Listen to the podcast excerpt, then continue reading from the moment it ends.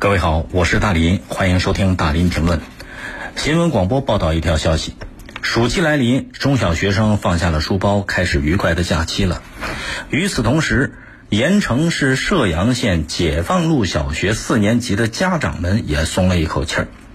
有家长向江苏新闻广播反映啊，在过去的一年时间，孩子班级的数学老师吴老师。用了各种法子，要求这个班的学生家长购买他重点推荐宣传的某一个品牌旗下的各种保健品、食品、洗化用品。家长呢也都敢怒不敢言。今年六月二十五号，盐城射阳县解放路小学四年级某班的家长微信群里边发生一件大事儿。有一名家长就在家长群里边公开说了。说吴老师，你是老师还是做直销的？能不能有点师德？不要有点事情就对小孩子做负面的影响。随后，这个群给解散了。这个事儿怎么出现的呢？从去年九月份，这个吴老师啊就成了这班的数学老师。学生家长一位赵女士说，开学没多久，不少家长。都收到了吴老师要求帮帮忙的请求，啊，希望能够加入某直销品牌的会员。家长说了，说是这个吴老师的教学水平一直都还比较高，可是呢，向学生家长去推销直销产品这件事儿啊，让人很难接受。有一位家长表示。孩子回家之后啊，经常跟爸妈说，这个月又出了什么什么新品，吃了对考试好，对智力好，又什么什么产品吃了不感冒。可是这些产品价格都不便宜，一瓶饮料都三四百块钱。记者了解到，吴老师宣传的这个品牌呀，是实行会员制的，第一次入会就得买八百块钱的产品。然后每个月都得买三百多块钱的产品，才能保留这个会员身份。有一些家长啊，就建立了微信群，相互沟通，私底下对这种行为是很不满的。还有不愿意透露的家长，通过微信表示，有不少家长一开始就拒绝吴老师的这种推销行为，但是呢，迫于无奈，从吴老师。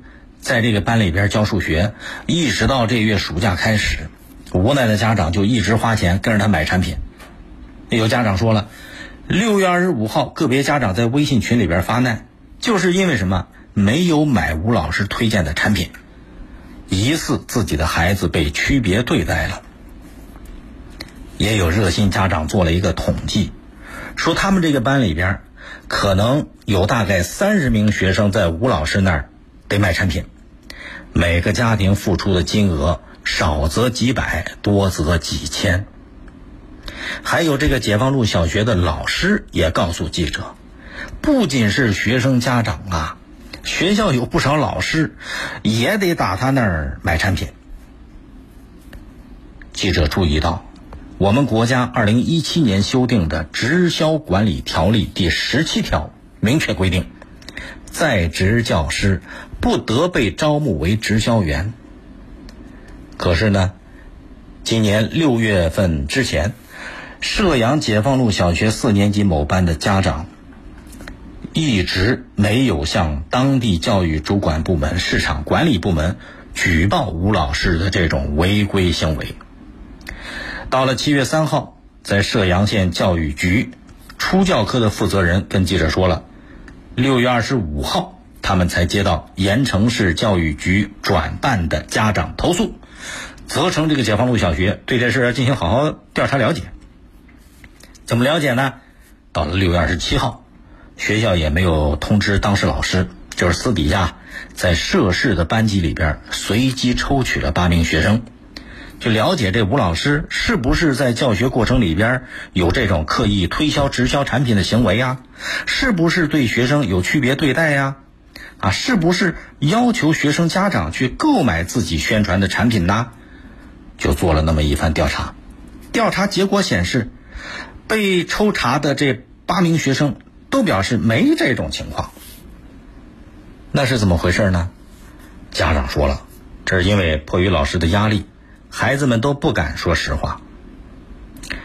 盐盐城射阳县教育局初教科的负责人接受采访结束之后说了，会就记者提供的相关证据，继续对这个事儿调查了解。咱们都怎么形容老师呢？老师是人类灵魂的工程师，师者，传道授业解惑也。所以这个职业的重要性不用多讲。甭管你干哪一行，每个工作都有相应的原则和底线。所谓为人师表啊，这不是光在嘴上说说。新闻报道里边的这个老师，很显然是越线了，违规了。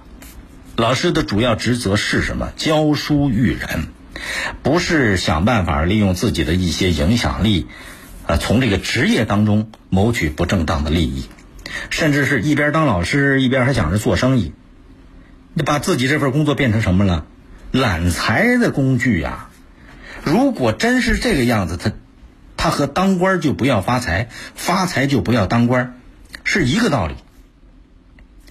你干活，你付出劳动，国家给了你相应的工资报酬啊，凭什么还想额外再赚一份呢？这是其一。另外，这种行为其实。他有很明显的以权谋私的嫌疑。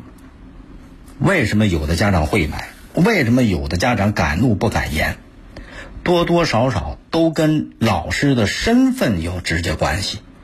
毕竟孩子在班里边，这这人质在那放着呢，所以拿师德当交易，拿师德去谋私利，突破职业边界了。要从治病救人。防微杜渐的角度看这个事儿，非常有必要认真仔细的调查。